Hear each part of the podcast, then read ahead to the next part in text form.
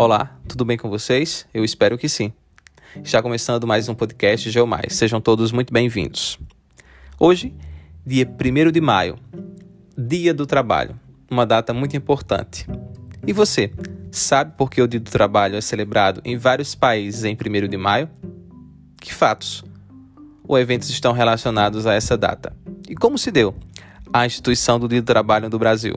Esse e outros conteúdos ou assuntos serão tratados a partir de agora em nosso podcast. Então vamos lá?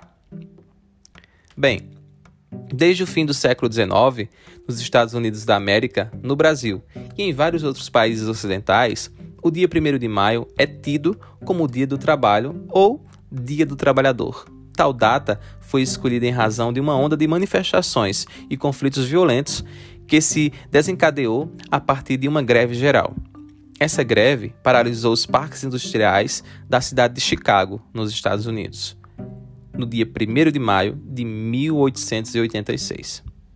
Para compreendermos os motivos que levaram os trabalhadores a tal greve e o porquê da escolha desse dia como marco de memória, é necessário conhecer um pouco do contexto do período. Sabemos que durante o século XVIII ocorreu em solo inglês um dos acontecimentos mais importantes da história da humanidade, a Revolução Industrial.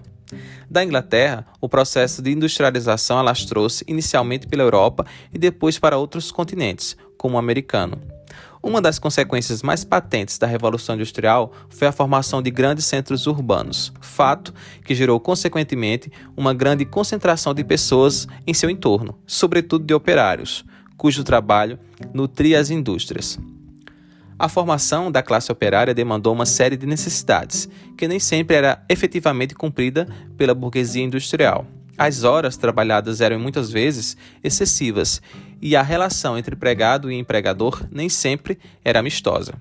Nesse contexto, surgiram os sindicatos e os movimentos de trabalhadores, orientados por ideologias de esquerda como o anarquismo, anarco sindicalismo e o comunismo. A principal forma de ação das organizações de trabalhadores em vistas com vistas a exigências de direitos era a greve. A greve geral tornou-se um instrumento de pressão frequentemente usado.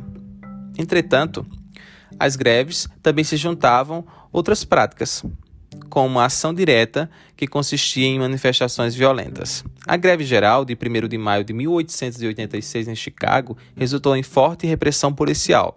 Tal repressão estimulou ainda mais né, manifestações que transcorreram nos dias seguintes. No dia 4 de maio, em uma manifestação na praça Haymarket, na cidade referida, uma bomba explodiu matando sete e ferindo dezenas de pessoas, entre policiais e manifestantes.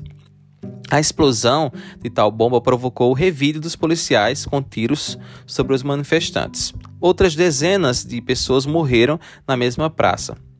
Esse conjunto de eventos, é, desencadeados a partir de 1 de maio, tornou-se símbolo para as manifestações e lutas por direitos trabalhistas nas décadas seguintes em várias partes do mundo.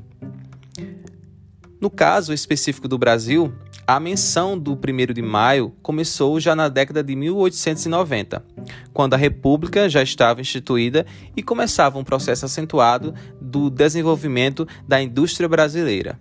Nas duas primeiras décadas do século XX, começaram a formar-se os movimentos de trabalhadores organizados, sobretudo em São Paulo e no Rio de Janeiro, entre esses movimentos também figuravam ideologias como o anarcossindicalismo, de matriz italiana, e o comunismo.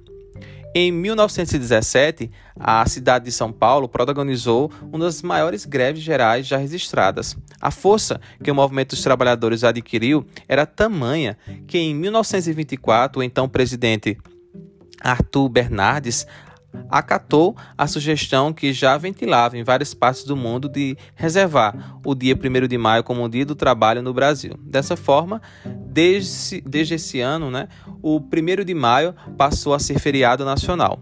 Na época do Estado Novo é, Varguista, né, a data era deliberadamente usada para eventos de autopromoção do governo, com festas para os trabalhadores e muitos discursos demagógicos. É bem verdade. Bem, esse foi um breve resumo né, sobre o 1 de maio, Dia do Trabalho. Espero que vocês tenham gostado. Nós encerramos aqui o nosso podcast e teremos um novo encontro logo mais. Eu espero vocês. Até lá!